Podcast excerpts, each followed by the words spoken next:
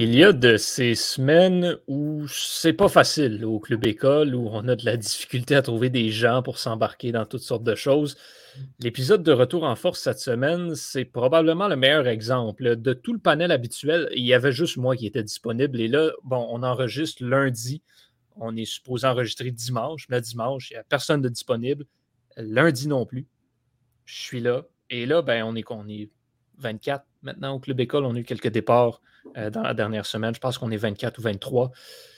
Il y avait juste une autre personne qui a signalé comme quoi elle était disponible. Donc, une chance que Doualé est là pour venir euh, frapper en relève, pour, euh, pour venir m'aider. Donc, on sera deux aujourd'hui.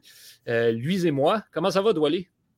Écoute, je vais bien. c'est quand même mon, entrée en matière pour ben, dans le podcast Retour en force. Puis c'est quand même assez particulier qu'on soit juste deux. Tu étais là quand on a ah, oui, c'est vrai, c'est vrai le recap de l'année. Le week-end d'année, j'étais là. Mais tu sais, c'est la première fois vraiment que je suis mm-hmm. là et que je vais parler de sujets qui m'intéressent et qui t'intéressent aussi. Puis tu sais, d'en parler à deux. c'est quand même comme mon premier vrai euh, épisode de, Retour en force, disons-le. Exactement. Bienvenue à toi. Et donc, euh, donc à la maison, ben, vous comprendrez, euh, je ne sais pas combien de temps l'épisode va durer. Vous avez la durée, manifestement, devant vous. Euh, mais probablement que ça va être un, spectacle un peu moins long qu'à l'habitude. On va plonger euh, dans les sujets avec. Euh, je veux parler de, Formule 1 pour commencer. Ça s'approche dangereusement. donc, les tests de pré-saison au Bahreïn qui auront lieu en fin de semaine. Drive to Survive, la saison 4 qui sort vendredi.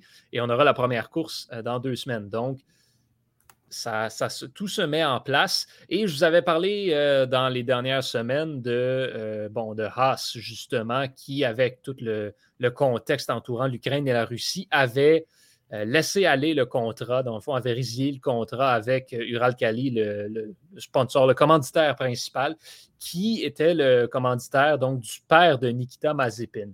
Et j'avais été par la suite euh, mentionné à, d'un bout à l'autre comme quoi c'était pas impossible que Nikita Mazepin lui-même perde son siège en Formule 1 en raison de toutes ces circonstances-là. Eh bien, ces choses faites, maintenant, on a, il y a un siège de libre chez Haas Nikita Mazepin, donc, qui euh, ne sera plus euh, sur la grille de Formule 1 cette saison. Au grand plaisir de bien des amateurs, euh, je dois le dire, Nikita Mazepin, qui était on ne peut plus un pay driver, donc un pilote qui est là parce qu'il rapporte de l'argent, mais pas pour son talent. Donc, la question maintenant, c'est qui va le remplacer? Et il y a beaucoup de rumeurs qui circulent, plusieurs candidats euh, intéressants. Le favori, le choix logique est celui qui va le remplacer au moins pour les tests de pré-saison qui auront lieu à la fin de la semaine. C'est Pietro Fittipaldi qui, lui, est le pilote de réserve chez Haas, donc c'est comme le troisième pilote de l'écurie. Euh, il sera logiquement euh, le, pilote lors de, cette course. C'est lui également, ça fait, quelques, saisons qu'il est pilote de réserve chez Haas. C'est lui qui avait remplacé euh, Romain Grosjean, il euh, faut se souvenir, au Bahreïn l'année, il y a deux ans, lorsque Grosjean avait foncé dans le, mur, dans, l'espèce de boule de feu qu'il y avait et, que ça avait été c'était au, bon, la deuxième course, le, Grand Prix du Sakir, où Pietro Fittipaldi était allé en remplacement de Romain Grosjean, la course qui avait été remportée par, euh, Sergio Perez. Donc, euh, on, a, un siège de libre. Est-ce que Fittipaldi va l'avoir? Ce qu'on parle, c'est que c'est lui qui va l'avoir pour le test de pré-saison. Ça, c'est confirmé. Pour le début de la saison, probablement. Maintenant, est-ce qu'on va vouloir aller se tourner vers un autre pilote, peut-être un pilote qui aurait un peu plus d'expérience. Euh, c'est à voir. Pour moi, il y a deux voies selon lesquelles on pourrait y aller. C'est dire, OK, on a, on a Mick Schumacher déjà qui est là chez Haas. Est-ce qu'on veut se focuser à 100% sur Mick Schumacher et juste avoir un deuxième pilote pour remplir le siège? Et laisser Mick Schumacher grandir et être vraiment le numéro un de l'écurie. Ça, c'est l'option qu'on irait en allant chercher, en, en donnant le siège à Pietro Fittipaldi. Il y a une autre option, par contre, qui est d'amener un pilote peut-être meilleur, plus expérimenté ou avec plus de potentiel que Mick Schumacher et qui pourrait le pousser un peu plus ce qui ferait en sorte que ça pourrait bénéficier à Schumacher, mais ça pourrait aussi lui nuire, ça euh, pourrait causer de la friction au sein de l'écurie, un peu comme il y avait avec Mazepin l'année dernière, un peu comme on a vu euh, dans la dernière saison. Bon, on revient toujours à ce fameux exemple de Rosberg Hamilton chez Mercedes. Euh, c'est pas impossible. Donc, qu'est-ce qu'il y aura à suivre? Si c'est cette voie-là qu'on prend, ben, il y a deux options euh, qui ressortent du lot. La première, c'est Nico Hulkenberg, qui lui est sans siège depuis, euh, depuis deux ans maintenant. Hulkenberg qui est je crois qu'il est toujours pilote de réserve pour Aston Martin, je crois en ce moment. Euh, ça pourrait en être un, lui, qui serait intéressant. Bon pilote d'expérience, qui n'a jamais vraiment été un pilote élite, mais qui a toujours été un solide joueur, un bon, un bon pilote qui peut livrer la marchandise et qui va surtout amener une expérience intéressante pour, pour Haas, qui est en fond de gré, et pour Schumacher également. Un autre nom qu'on retient, c'est Oscar Piastri. Oscar Piastri, c'est la raison principale pour laquelle on demande à ce qu'il y ait plus d'écuries ou un troisième siège pour chaque écurie. Oscar Piastri, qui est champion en titre de Formule 2, l'a gagné à sa première saison, est sans siège cette année. C'est le prospect le plus intéressant dans, la Formule 1 en ce moment.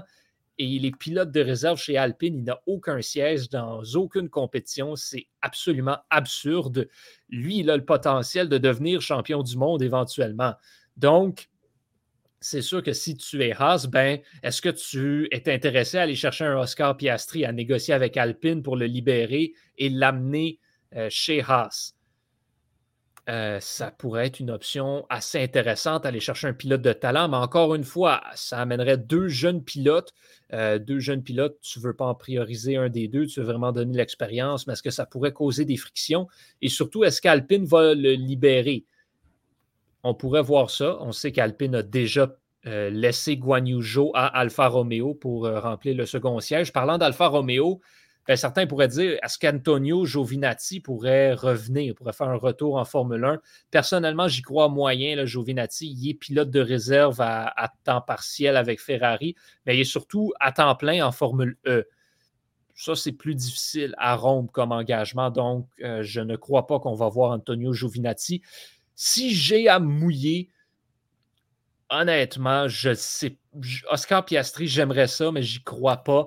Euh, je pense que bon, ce qu'on entend peut-être un peu plus, ce qui pourrait arriver, c'est qu'on va commencer la saison avec euh, Pietro Fittipaldi et peut-être la finir avec Nico Hulkenberg. Euh, c'est ce qui aurait le plus de sens, selon moi.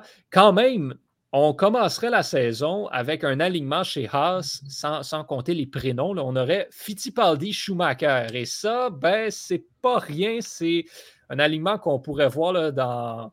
Je sais pas, quand tu joues à, quand tu joues à F1 avec des légendes, euh, puis tu fais un alignement de rêve, ben écoute, c'est pas rien. Mick Schumacher, bien sûr, le fils de, euh, de Michael Schumacher, et Pietro Fittipaldi, qui lui est le petit-fils de Emerson Fittipaldi, le double champion du monde euh, dans le passé. Donc, euh, c'est là où on en est pour, Haas. Plus de Russes en Formule 1. Donc, ça, c'est la chose à dire aussi. Un autre nom qu'on a vu passer, c'est Robert Schwartzman. Robert Schwartzman, il est russe. Oubliez ça. C'est pas lui qui va venir remplacer Nikita Mazepin. Ça n'arrivera pas. Donc, c'est là où on en est avec Haas en Formule 1. Parlant de changement de siège, de changement d'écurie, changement d'équipe, la date limite des transactions approche dans la Ligue nationale de hockey. Mhm. Euh, doit aller, outre Ben Sherrod, il y a d'autres joueurs qui sont, euh, parce qu'il faut comprendre, il y a 31 autres équipes dans la Ligue, donc il y a d'autres mhm. joueurs, d'autres joueurs, oui, d'autres joueurs qui pourraient changer d'adresse d'ici le, 21 mars prochain. Et tu es venu dresser un petit portrait de qui ils sont et potentiellement où est-ce qu'ils pourraient se retrouver. Ouais, ben c'est ça. En fait, euh, ben comme tu sais, Yohan, dans, dans, pile deux semaines, le 21 mm-hmm. mars prochain, euh, va avoir lieu la fameuse journée qui, euh, qui englobe la date limite des transactions, qui est vraiment une grosse journée dans l'émission de hockey. Puis aujourd'hui, j'ai décidé de faire une petite liste, une petite liste simple pour dire qui sont les joueurs qui sont un petit peu le plus susceptibles ou voire les plus attrayants pour les équipes qui veulent espérer faire, comme on dit, un push euh, pour soit se qualifier en séries éliminatoires ou pour une grosse, euh, ben, une grosse poussée en séries éliminatoires. Puis, euh, je vais y aller position par position. Je vais commencer avec les attaquants. Fait ça, ça veut dire qu'évidemment, ça inclut les trois positions, que ce soit les joueurs de centre, mhm. les, droits ou les, les, gauches. Par la suite, je vais aller avec les défenseurs et les gardiens de but. Bon, d'abord, je vais commencer le nom le plus attrayant à date, ou celui qui est. Les, trois noms, en fait, qui sont, qui sont le plus souvent revenus euh, dans les rumeurs euh, d'échange sont évidemment Claude Giroux à Philadelphie, Thomas Sertel des Sharks de Saint-Rosé et pour moi, celui que je trouve qui est le, plus intriguant, qui est celui de JT Miller, le cas de JT Miller à Vancouver. juste pour vous donner les statistiques que j'ai en avant de moi, JT Miller, cette année, euh, en 49 matchs, c'est 51 points. Puis il lui reste encore un an de contrat à euh, un peu plus de 5 millions de dollars. Euh, son contrat qui finit l'année prochaine durant la saison 2022-2023. Puis lui, lui, son nom a circulé à Toronto avec à son ancienne équipe avec les Rangers. Puis aussi également un peu à, Boston ou Minnesota. Bref, c'est un nom qui, suscite beaucoup euh, d'attention. Puis surtout que, comme on le sait, c'est un joueur qui a 28 ans, euh, qui, on peut le dire, à son apogée euh, du côté de, talent. Puis il lui reste un an. Puis en même temps, Vancouver, on ne sait pas trop sur quelle direction, dans, quelle direction ils veulent aller. Puis en plus de ça, JT Miller, comme on le sait, euh, est un joueur qui performe depuis, depuis son arrivée à Vancouver en 2019. Puis c'est un joueur qui est vraiment, vraiment, qui a un profil très, très, très intéressant. Un joueur qui peut jouer à l'aile, qui, ben, un ailier qui peut jouer au centre aussi, puis qui est vraiment euh, très, très utile. Johan, euh, t'en penses quoi de, de, JT Miller? Est-ce que tu crois qu'il va rester à, Vancouver ou que. Moi, j'ai l'impression que. Personnellement, je, je, pense que Vancouver à moins d'avoir un retour vraiment impressionnant, euh, chose qu'on pourrait avoir là. Moi, personnellement, je m'attends à ce que les Rangers, notamment t'en parle, payent ridiculement trop cher, que ce soit pour Giroud, pour Miller euh, mm-hmm. ou Hertel, peu importe pour qui. Euh, si on a un prix exorbitant pour Vancouver, on va l'échanger. Mm-hmm. Mais sinon, moi, je suis plus d'avis qu'il va rester. Là. Tu l'as dit, il performe bien. Depuis qu'il est arrivé à Vancouver, le 72 en 69, 46 en 53, 63 en 55. C'est des chiffres absolument incroyables. Euh, pour JT Miller, c'est le meilleur pointeur des Canucks cette saison. C'est un des 10 meilleurs pointeurs de la Ligue même. Donc, mm-hmm. à moins d'avoir un immense retour, ben, les Canucks n'ont pas tant d'intérêt à l'échanger. Il lui reste une autre année de contrat. Si, mm-hmm. donc moi, si je suis Vancouver, ben, j'attends au pire à l'année prochaine. JT Miller va avoir autant de valeur l'année prochaine aussi, mais Vancouver n'est mm. pas à est pas loin de faire les séries ou de même pouvoir avoir une bonne mm. poussée, aller faire un, mm-hmm. un beau parcours en séries éliminatoires. Donc, tu as encore besoin de JT Miller l'année prochaine. Mm-hmm. Et si l'an prochain, à, pareille date, tu n'es pas dans le portrait des séries, ben là, à ce moment-là, effectivement, tu l'échanges. Euh, mais considérant qu'il lui reste encore un an de contrat, à un montant très raisonnable, moi, je le garderais si j'étais les Canucks. Puis, c'est sûr en même temps, mais en même temps aussi, moi, je me dis qu'à la place de Vancouver, il y a, le risque que l'an prochain, euh, vu qu'il va peut-être devenir joueur autonome sans compensation euh, à la fin de la, saison, suivante, ben, ça se peut que finalement sa valeur baisse un petit peu parce que, évidemment, ça va peut-être devenir un joueur de location pour pour plusieurs équipes. Ben, c'est justement un joueur de location. JT Miller, c'est ça. Un, ça va être un joueur de location, c'est sûr et mmh certain. Donc, pour moi, sa valeur ne va pas baisser l'année mmh. prochaine, loin de là. Puis, il y, a une chose qu'il ne faut pas négliger aussi. Vancouver est encore dans le portrait des séries pour cette saison même. C'est sûr que mmh. ce ne sera pas nécessairement facile, euh, mais il y a seulement euh, seulement six points qui, les, qui les séparent en ce moment d'une place en séries éliminatoires. Donc, il n'y a mmh. rien de joué cette saison. Si Vancouver veut faire une grosse poussée à la fin de l'année, ils vont avoir besoin de leur meilleur joueur. Oui, en effet, c'est vraiment, euh, ça va être vraiment un dossier qui, s'annonce très, très, très intéressant. Euh, également, il y, a le nom de Phil Castle aussi qui, qui apparaît souvent. Lui qui finit son contrat euh, cette saison, puis que son nom, ben, évidemment, on le sait, les Coyotes de l'Arizona, c'est possiblement, en ce moment, c'est la pire équipe dans de hockey, si je ne me trompe pas, Johan.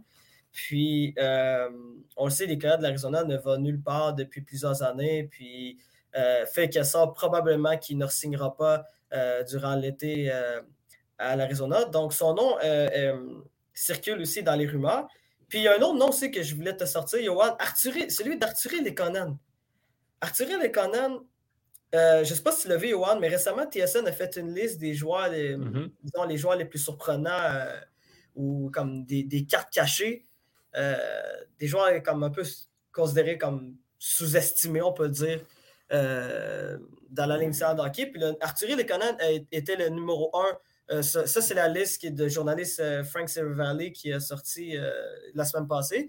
Puis c'est ça, Arthur Lekonen qui est possiblement euh, un des joueurs euh, défensifs euh, les plus. Ben, c'est ça, un des joueurs les plus sous-estimés de l'Initial hockey qui est extrêmement bon des deux côtés de la patinoire, surtout défensivement.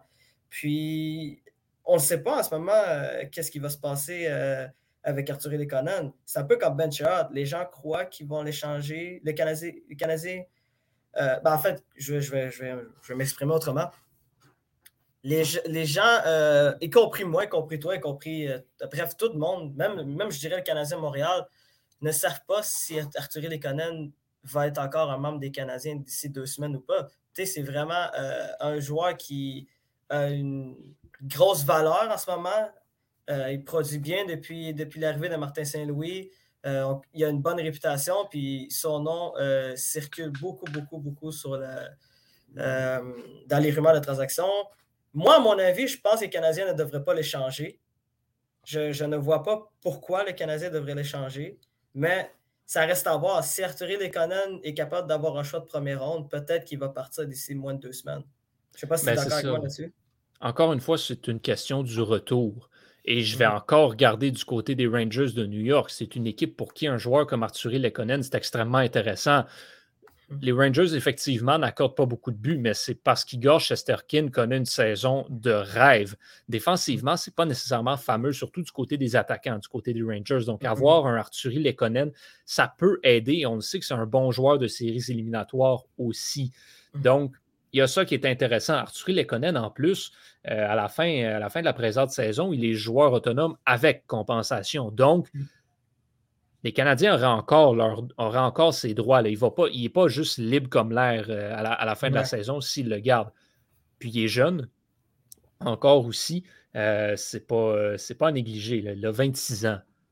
C'est un joueur extrêmement important, extrêmement sous-estimé, comme tu le dis, qui peut apporter des bons services. Puis c'est le genre de joueur que ça te prend dans une équipe. Donc, si tu es le Canadien de Montréal et que tu échanges Arthurie Lekonen, il va falloir que tu trouves un Arthurie Lekonen éventuellement quand tu seras prêt à compétitionner. Donc, pourquoi, à la place, ne pas lui donner un contrat à moyen terme dès la mm-hmm. fin de cette saison et euh, ne pas avoir à en chercher un, remplacement plus tard? Mm-hmm. Puis c'est vraiment, c'est vraiment, vraiment ton dossier intéressant pour euh, du côté d'Arthur Lekonen parce que, comme tu l'as dit, 26 euh, ans, un joueur qui peut s'avérer très, très important pour, une équipe qui veut euh, aspirer à, gagner une Coupe Stanley. C'est un joueur qui est très utile en désavantage numérique, qui commence à trouver, euh, mais commence à avoir un apport un peu plus offensif comme on le voit à Montréal. Puis moi, moi si j'étais, euh, je sais pas moi, Tampa Bay ou, ou, les Panthers de Floride, un, joueur comme Arthur Lekonen, ça pourrait être très, très, très, très, très intéressant si tu veux essayer de, de te rendre jusqu'au bout. C'est vraiment c'est un, bon point que tu amènes avec les Panthers. un Arthurie Lekonen sur une troisième ligne aux côtés d'Anton Lundell, ça te, ça donnerait une connexion finlandaise de deux joueurs relativement euh, capables d'être défensifs, capables d'être offensifs aussi. Mm-hmm. ça, ça, serait une, possibilité très intéressante. Oui, en effet. Et euh, ça, c'est vraiment la, liste. Ces cinq joueurs que je t'ai amenés en ce moment, que pour moi, euh, c'est les joueurs les plus intéressants du côté des attaquants. Là, Johan, je vais te parler de trois défenseurs euh, pour moi qui sont les, pas les plus susceptibles, mais je dirais qui ont les dossiers les plus intéressants euh, à voir d'ici la date limite des transactions. Le premier nom qui, euh, qui me vient à l'esprit, c'est celui d'Empus Ledom. Empus Ledom, je te rappelle, Johan, il arrive à son apogée. son contrat finit au cours de la présente saison, puis son nom commence de plus en plus à, être, euh, à circuler dans les rumeurs parce que ça se pourrait qu'ils. Si, les Ducks ne l'échangent pas, ça se pourrait qu'ils partent euh, durant, ben, durant la fin de la prochaine saison, à partir du 1er juillet. Puis, c'est probablement le meilleur défenseur qui est disponible. On, entend souvent le nom de Ben Sharap et John Klimber, qui sont les deux noms que j'allais mentionner par la suite. Mais pour moi, un peu Sedom, c'est le meilleur défenseur qui est disponible euh, parmi les joueurs euh, qui sont ben, parmi les joueurs qui, apparaissent dans les rumeurs. Là. Je ne sais pas si tu es d'accord avec moi là-dessus, parce que c'est un défenseur qui est plus que top 4. C'est presque un défenseur top 2. Ben, honnêtement, moi, euh, c'est la première fois que j'entends le nom d'Ampus Lindholm. Mm. Dans les rumeurs, pour moi, il n'y a aucune chance que les Ducks le laissent partir. Tu as besoin d'Ampus Lindholm. Encore une fois, je reviens avec la même chose que Arthur Lekonen. Ampus Lindholm a 28 ans. Il est encore capable de te donner plusieurs bonnes années de hockey. Oui, il va coûter cher, mais les Ducks, c'est une jeune équipe. Ça te prend des joueurs légèrement plus expérimentés. Et qui ont du talent qui peuvent prendre la place. Les noms également, c'est un gaucher. Chez les ben Ducks d'Anaheim, euh, à gauche, si ma mémoire ne me fait pas défaut, c'est pas nécessairement fameux euh, en défensive. Ben, dans... le top 4, c'est lui puis, Cam Fowler. exact. les deux défenseurs. Puis dans le département des, euh, des, espoirs, c'est pas là où on trouve la force. Mm. Ben, d'ailleurs, Anaheim n'a plus beaucoup d'espoirs qui ne sont pas dans la Ligue nationale. Euh, à ce moment-là. Mais, mais oui, pour moi, en plus, les Gnomes, c'est le numéro un de cette équipe-là pour encore au moins 2-3 ans. Donc, ils en ont besoin. Ils ne peuvent pas se mmh. permettre de le perdre. Ben, c'est sûr, mais c'est comme, comme je disais, son nom commence à circuler. Euh, euh, commence à circuler de plus en plus dans les rumeurs. Puis je suis très d'accord avec toi sur le fait que pour moi, je ne vois pas l'intérêt des Ducks Anaheim d'échanger un peu ce dôme. C'est un défenseur top 2. C'est un défenseur. OK, oui, il va te valoir vraiment cher. Tu vas obtenir de quoi de vraiment gros si tu l'échanges, mais tu as le risque de peut-être mal encadrer des, jeunes défenseurs comme surtout, euh, surtout euh, Jimmy Drysdale qui, mm-hmm. on le sait, oui, va être possiblement le défenseur numéro un des Ducks durant les, durant les prochaines années, mais pour qu'il arrive au point, ben, pour qu'il arrive à ce stade-là, il y a besoin d'un défenseur quand même plus le dôme. Il y a besoin aussi d'un Cam Fowler pour l'encadrer, puis surtout lui permettre de bien se développer dans l'organisation. Puis le deuxième nom que je voulais. Ben, les, deux autres noms que, je vais mentionner, ben, c'est des noms qui sont, qui sont souvent apparus euh, depuis, depuis un mois ou deux euh, dans les rumeurs. Euh, ben Sherrod et, et John Klimberg des Stars de Dallas. À mon avis, John Klimberg ne bougera pas parce que les Stars de Dallas, en ce moment, connaissent beaucoup de succès à partir de Jason Robinson, qui a été nommé la première étoile de la semaine dans de hockey, qui vient de marquer deux tours de chapeau de suite. Euh, puis, euh, c'est ça que je disais. En ce moment, ils, font, ils sont dans une course pour une place en séries éliminatoires. Puis, personnellement, je ne vois pas l'intérêt de, des Stars de Dallas d'échanger John Klimberg, malgré le fait qu'il gagne encore 4 millions. c'est un contrat qui, disons-le, il y a un contrat assez abordable euh, pour une équipe, euh, par exemple, comme celle des Rangers de New York, ou, euh, qui ont besoin d'un défenseur. mais je ne vois pas comment les, les Stars de Dallas pensent se départir de John Klimberg. D'après moi, d'après moi, tu me rejoins là-dessus. Là. Je pense pas que. Écoute, les Stars de Dallas, si la saison se termine aujourd'hui, font les séries éliminatoires par un bon 3 points. Mm-hmm. Donc, les Stars sont au plus fort d'une course en séries éliminatoires en ce moment. Ce serait absolument illogique. Échanger John Klingberg, bon, John Klingberg, c'est pas. Euh, c'est pas Romagna aussi, c'est pas Adam Fox, mm-hmm. c'est pas Kel McCarr, c'est pas ça. Mais tu as besoin de ce gars-là si tu veux, un, faire les séries, deux, espérer te rendre à la coupe. Donc, moi, effectivement, si je suis Dallas, je fais le contraire. Moi, je suis acheteur si je suis les Stars cette saison. Mm-hmm. Puis John Klingberg, au pire, quand, oui, sa valeur va être à la baisse, mais tu essaies de le bouger au repêchage. Puis sinon, ben garde, tu le perds. Euh, C'est sûr que ça, c'est le danger. John Klingberg, si tu l'échanges maintenant, il va rapporter beaucoup. Tu vas gagner énormément. Mais échanger John Klingberg, c'est probablement donner une place en série euh, à n'importe qui de Edmonton, Anaheim ou Vancouver. C'est ça que ça veut dire parce que tu perdrais l'avance que tu as sur les prédateurs. Tu, mm-hmm. En ce moment, les Stars sont même à égalité là, avec le Wild du Minnesota au troisième rang dans la centrale, ce qui donne une place garantie en série. Fait, pour moi, les Stars, effectivement, je ne les vois pas échanger John Klingberg encore une fois, à moins que le retour soit absolument astronomique et que tu puisses aller le remplacer. Bon, on, en parlait un peu, mais admettons un scénario complètement bizarre dans lequel les Stars vont chercher Jeff Petrie au Canadien de Montréal et que Jeff Petrie mm-hmm. se remet à jouer comme il a joué l'année dernière et qu'on échange John Klingberg à une autre équipe pour un choix de premier tour puis un espoir intéressant. Là, il y a peut-être moyen d'être gagnant-gagnant. Mais un défenseur droitier purement offensif comme Klingberg, ça ne court pas les rues par les temps qui courent. Donc, pour moi, Dallas en a plus, a plus besoin de Klingberg cette année que du retour qu'ils vont avoir pour lui l'année prochaine.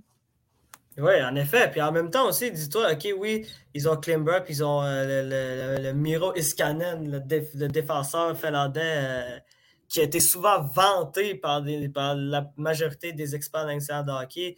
Euh, puis des experts de, hockey. Mais après, après Miro Iskanen puis John Klingberg, c'est là que ça devient un peu compliqué pour les Stars de Dallas oui, OK, tu peux obtenir de quoi de vraiment gros euh, pour, euh, pour les services de John Klimberg, mais c'est quand même un trou à remplacer.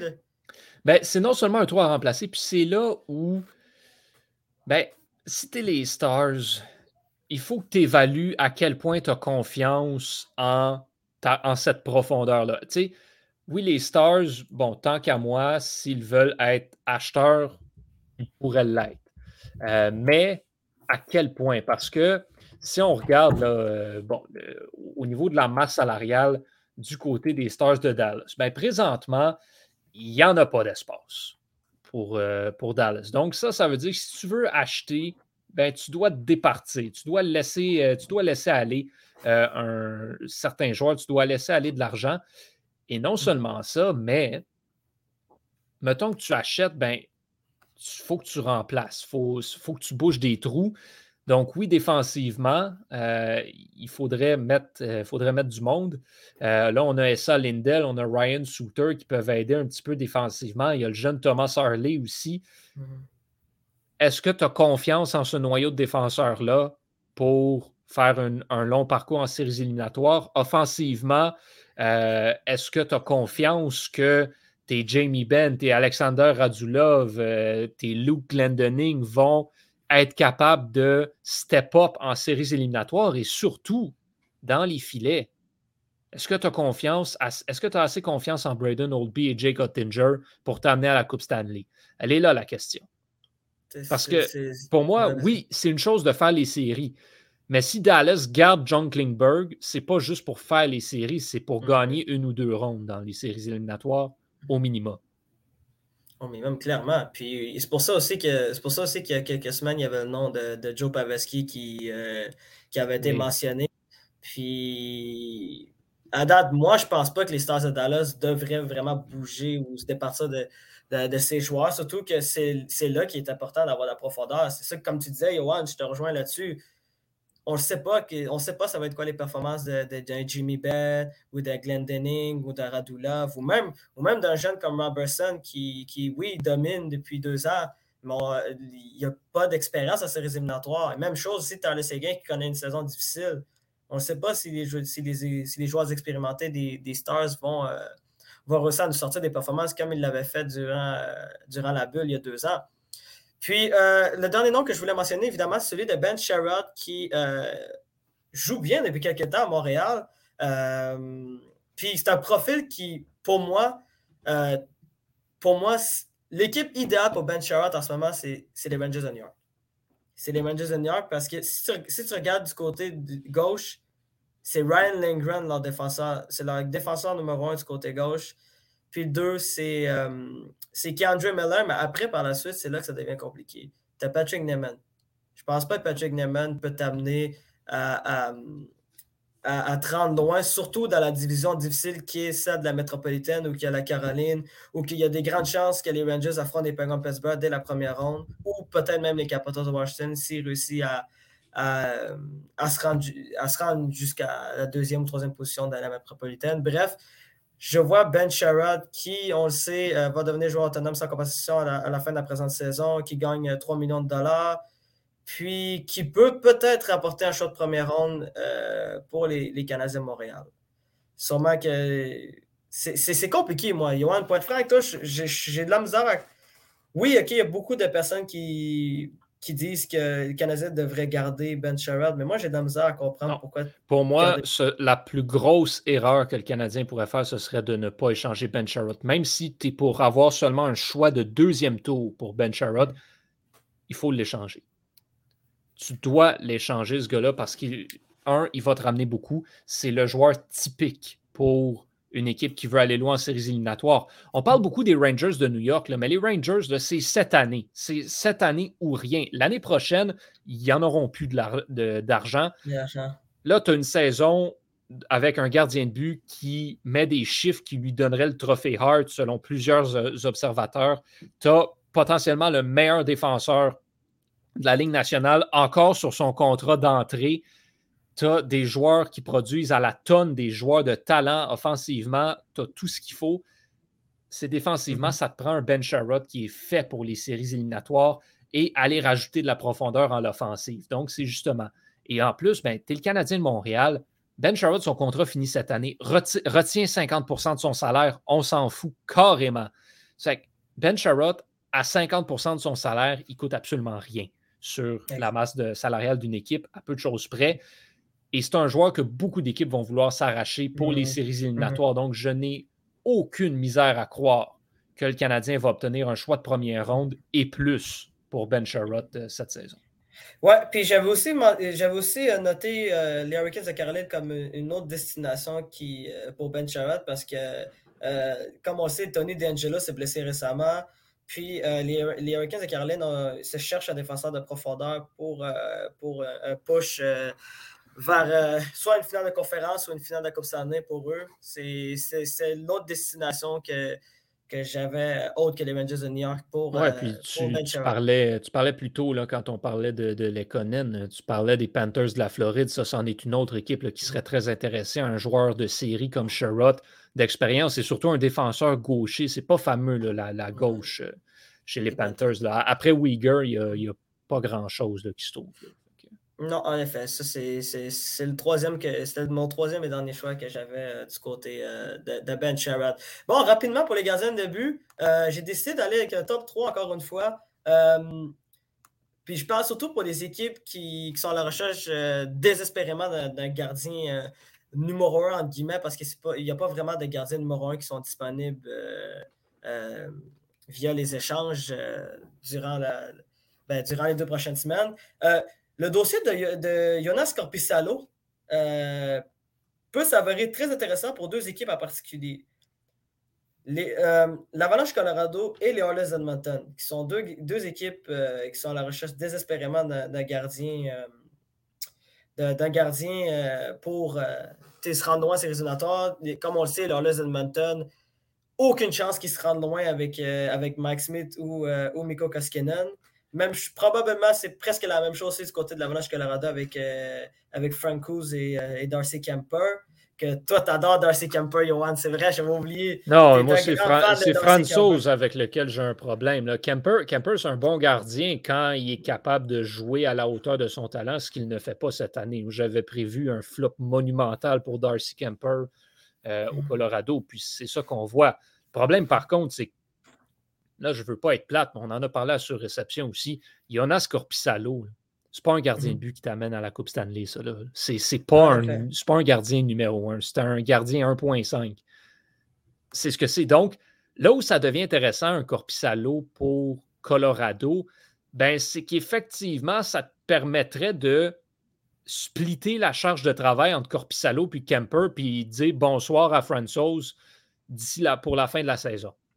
Mhm. Et peut-être avoir un camper plus reposé, plus en santé, qui pourrait peut-être jouer mieux en séries éliminatoires. Et sinon, Corpissalo pourrait faire le travail. Tu as juste besoin d'un gardien moyen si tu es Colorado. Regarde ce que ça a donné avec Grubauer l'année dernière. Ça te prend un gardien mhm, moyen. À Edmonton, ça te prend un numéro un. Fait que Jonas Corpissalo, mhm.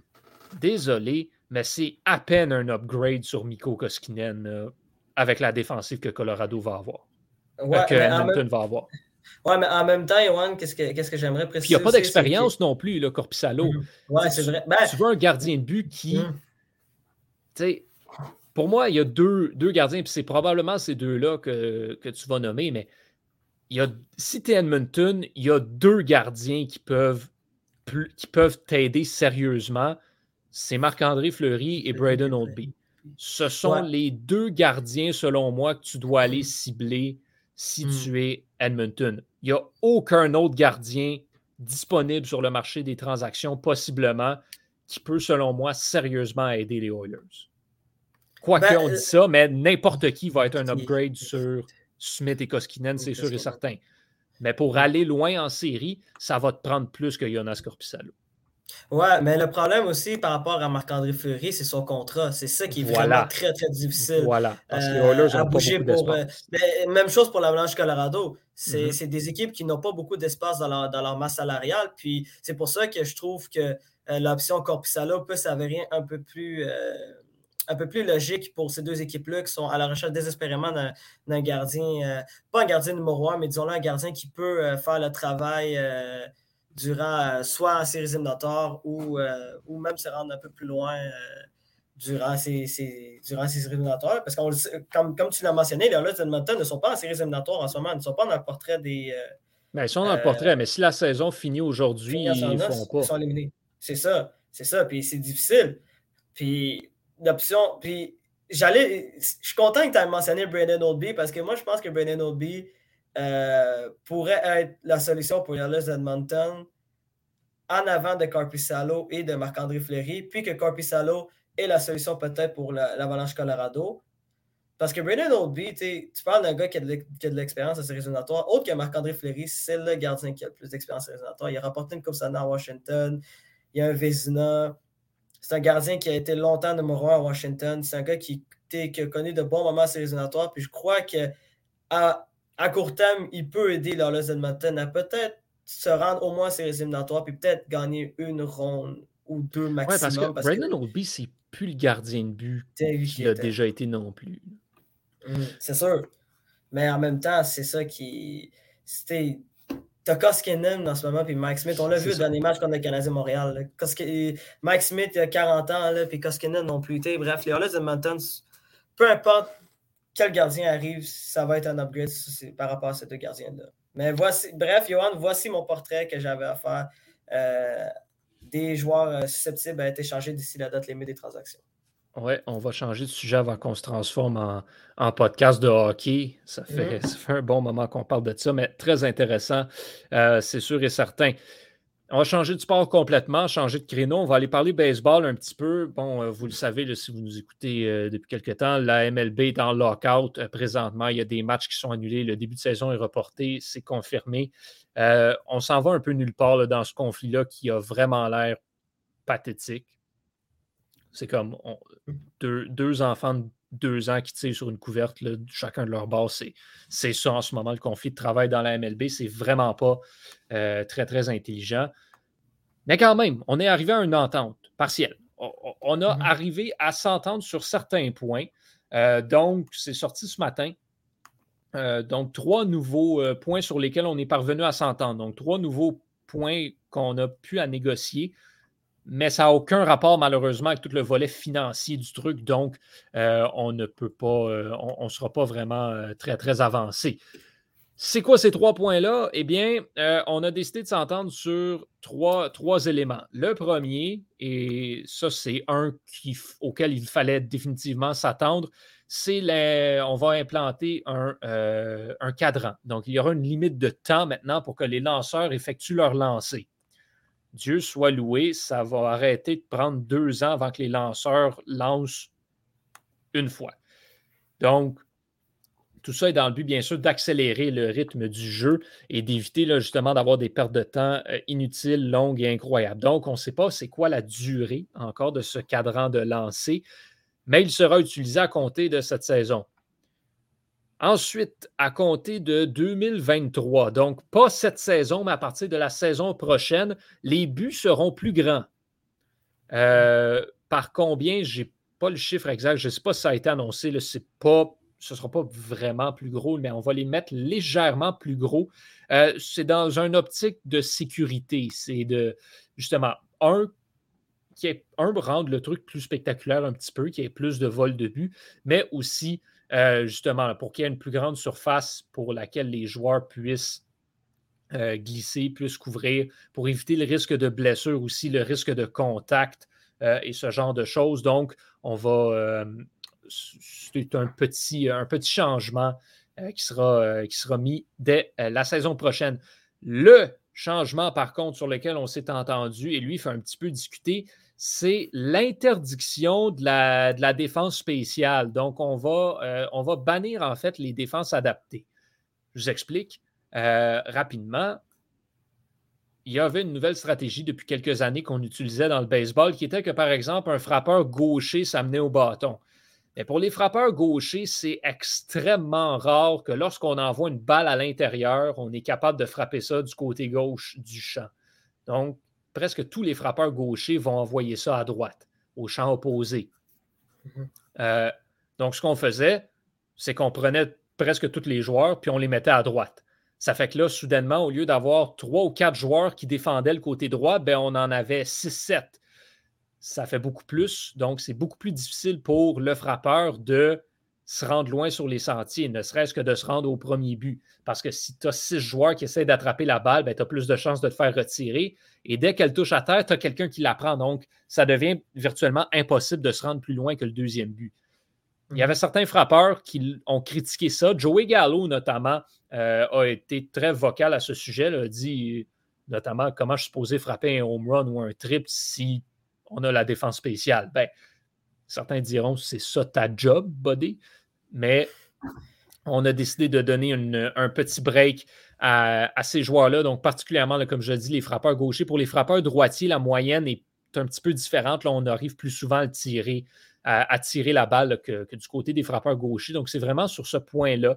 Euh, donc, ce que ça fait, c'est que les, euh, euh, les, gérants n'auront plus le droit, par exemple, de prendre le joueur de, troisième but puis de l'envoyer dans le champ droit. On l'a vu, oui, effectivement, euh, durant, les dernières saisons.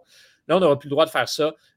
donc, il va y avoir une certaine limite au niveau du déplacement des joueurs. Donc, le joueur de troisième but, par exemple, ben, va devoir rester dans les, aux alentours du troisième but, et etc. Donc, les joueurs ont des positions assignées et ils seront forcés de les respecter à ce, stade-là. Donc, trois points sur lesquels on, est parvenu à s'entendre. Est-ce qu'on est près d'un retour au jeu parce qu'on s'est entendu sur ces trois points-là? Euh, pas tout. C'est des points mineurs qui ont été réglés depuis le début de ce conflit-là, comme le frappeur désigné universel. Il euh, faut encore s'entendre sur la taxe de luxe, sur les salaires, sur euh, la redistribution des revenus, toutes ces affaires-là. Puis ça, écoutez, je ne sais pas quand est-ce qu'on va s'entendre. Donc, mm-hmm. Ça ne regarde pas bien, mais au moins, on a dit OK à ces trois affaires-là. J'avais une question à poser, Yoann, par rapport à ça. À ton avis, est-ce que, est que le, le du, du, baseball majeur est plus, euh, disons-le, plus sérieux que celui du euh, d'hockey, par exemple, à celle de, 2012-2013? Oh, absolument. C'est mhm. le problème du lockout du baseball en ce moment, c'est que ça fait comme cinq ans qu'on le voit venir. Ah. Puis on n'a pas été capable d'essayer de faire quoi que ce soit pour l'éviter. Fait que hmm. c'est comme ça va vraiment pas. Tu sais, on parle, j'ai pas les chiffres encore une fois, mais genre, les joueurs veulent quelque chose, puis ce quelque chose-là, c'est comme 80% plus que ce que les propriétaires veulent donner.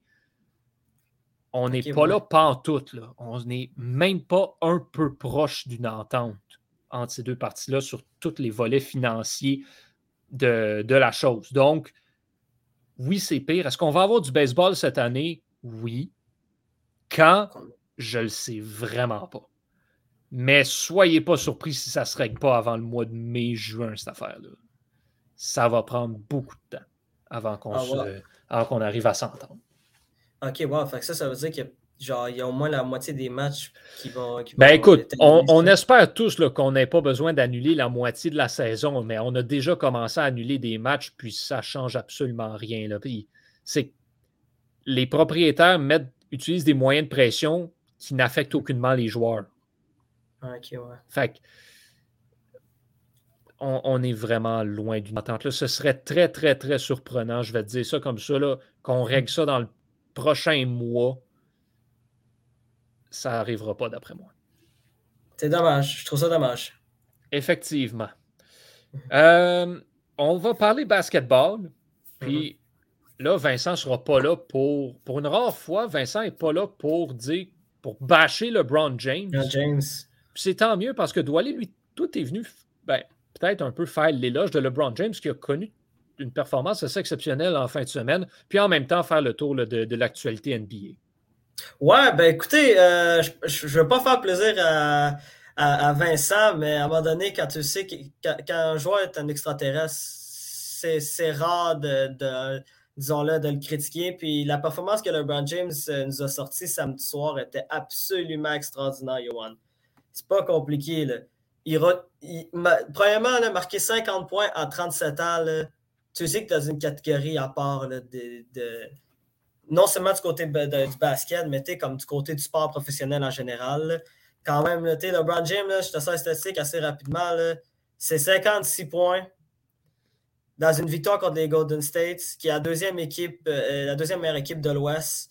Euh, pour, pour, une équipe comme celle des Lakers, la performance de LeBron James était primordiale. Comme on le sait, puis sûrement que Vincent l'a raconté euh, durant, durant les, anciens, les anciens épisodes, mais la saison des, Lakers de Los Angeles cette année est vraiment, vraiment, vraiment décevante. Si tu regardes l'effectif euh, euh, des Lakers, il y a de nombreux joueurs qui, sont des, joueurs qui vont être au terme de la renommée euh, sur à 1000% Il y en a cinq là-dedans, puis en plus, il y en a quatre qui font partie de cette fameuse liste de 75 meilleurs joueurs d'histoire de la NBA. Puis ils sont neuf, puis en ce moment, ils sont neuvième dans l'association de l'Ouest, qui est une bonne, qui est une très bonne association, mais quand même pour une équipe qui aspirait aux grands honneurs, c'est vraiment décevant. Mais bref, on va parler de la performance de LeBron James. LeBron James, durant le match contre les, Golden States, contre les Warriors de Golden State, c'est 56 points, 10 rebonds, puis il a réussi 6 lancers de 3 points sur 11, ce qui est quand même euh, un bon ratio euh, de 3 points. Euh, c'est 12 sur 13 du lancer franc. Le lancer franc, c'est probablement la seule faiblesse dans, le jeu de LeBron James. Puis même là, il a réussi à, avoir une performance quasi parfaite.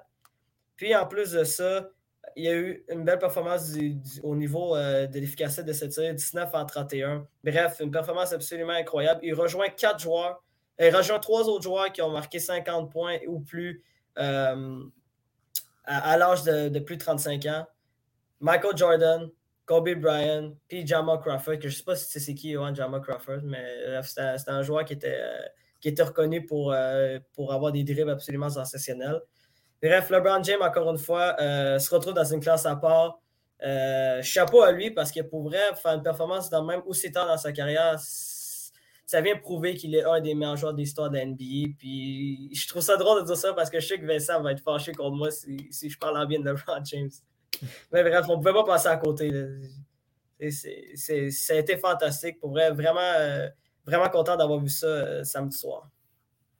Mais c'est pas le seul, Johan, qui a marqué 50 points aussi, parce que le lendemain, hier, Jason Taylor a marqué 54 points contre, euh, contre les Nets de Brooklyn, contre Kevin Durant, qui a, eu une performance de 37 points. Ça aussi, c'est assez extraordinaire. Jason Taylor est seulement âgé de 24 ans, puis tu as l'impression que plus les années avancent, plus il va devenir une grande superstar. Bref, ça a vraiment été une belle, belle, belle, belle, belle fin de semaine euh, pour les amateurs de l'NBA. Vraiment, c'est deux joueurs qui marquent 50 points. Euh, déjà, des joueurs qui marquent 50 points, c'est assez rare dans la saison régulière, mais deux dans la même fin de semaine, c'est assez sensationnel. Ben oui, effectivement. On en profite si on est des partisans du, euh, basketball et, et on se réjouit. Exact. Tennis maintenant, euh, pour conclure, Leila Fernandez, euh, vous l'avez peut-être vu passer, est devenue la première athlète de tennis euh, du Canada à défendre un titre depuis 2013. bon, c'est pas le plus grand tournoi du monde, c'est l'Open de Monterey. L'Open de Monterey, c'est, comme je dis, c'est pas, pas un Masters 1000, c'est pas un grand chelem, c'est pas grand-chose. mais quand même, c'est euh, un, 250. ça vaut 250 points sur le, classement. Euh, et Leila Fernandez, là, qui était la deuxième tête de série dans cette, euh, compétition, championne en titre du tournoi. Bon, elle a, atteint, la finale et en finale, elle affrontait une, une joueuse montante, là, Osorio Serrano, la Colombienne, qui, bon, elle aussi, une, une, jeune joueuse. Elle a 20 ans, Fernandez en a 19, donc c'est une jeune finale. Et euh, ben, la Colombienne a connu tout un tournoi euh, depuis le début et une bonne performance en finale aussi. Elle a remporté le premier set 7-6 après avoir tiré de l'arrière 4 à 1, ce qui n'est pas rien. Fernandez a gagné le, deuxième 6-4. Euh, et au troisième set, eh bien, c'est la Colombienne qui a pris les devants. Et ben, ensuite, on a, eu, on a eu droit à une remontée de Fernandez, mais quand même, il y avait cinq balles de match à sauver pour Fernandez à un moment donné il y a eu des problèmes aussi. C'est assez bizarre. J'ai rarement vu des interruptions aussi bizarres que ce qu'on a eu dans la finale de ce tournoi-là. Euh, l'éclairage a comme fait défaut pendant un point. Fait qu'on a arrêté pendant 10 minutes lorsqu'il y avait point de match pour assurer à tout le monde que l'éclairage fonctionne comme il faut. C'est un peu bizarre. Euh, bref, Fernandez qui réussit à pousser le match, euh, la troisième manche, au bris d'égalité. Elle a emporté 7, euh, 6 ben, oui, mais 7-3 dans le bris d'égalité. Et donc, 6-5, euh, 6-7, euh, pardon, 6-4, 7-6. met la main sur, sur son deuxième titre. Et ben, ce deuxième titre-là, en fait, c'est défendre le titre de Monterey. Donc, qu'elle remporte, c'était sa première, c'est son premier titre depuis cette, cette finale du US Open, notamment. Donc, mm-hmm. les, et de retour en action, elle performe bien. Euh, belle, belle fin de semaine de tennis pour Leila Fernandez. De ce côté-là, ça a été plus difficile si on reste sur le tennis canadien du côté de la Coupe Davis cette semaine. Euh, le Canada qui ne sera pas des finales, donc euh, n'a pas, connu la performance du siècle, n'avait pas l'alignement du siècle non plus. C'était comme le line-up B qui était là. Fait pas de, pas de grosse surprise de ce côté-là pour le Canada qui ne sera donc pas des finales de la Coupe Davis. Euh, L'Espagne va gagner. Je le dis tout de suite. Fait que c'est. Euh, c'est ça qui est ça dans le monde euh, du sport, dans le monde du tennis. Euh, Doualé, je te remercie énormément d'être venu faire en sorte que je ne sois pas tout seul à monologuer sur qu'est-ce qui s'était passé dans le sport. Puis, ben, tu es libre de revenir quand tu veux, mon cher. Ben écoute, écoute, de rien, Johan, j'étais là pour te dépanner, puis j'espère que j'ai amené quelque chose d'assez pertinent. Absolument. À vous à la maison, ben merci de nous suivre semaine après semaine. Je vous invite à écouter tous les autres euh, podcasts du Club École. Et également, bien sûr, on a eu un gros segment hockey. Je vous rappelle, cette semaine, on revient. Il y a eu une pause la semaine dernière, mais on revient euh, sur réception mercredi soir et en prolongation le jeudi soir. Donc, si vous êtes fan de hockey, c'est un rendez-vous à ne pas manquer. Au nom de toute l'équipe, je suis Owen Carrière. Je vous remercie tout le monde et je vous dis à la semaine prochaine pour un autre retour en force.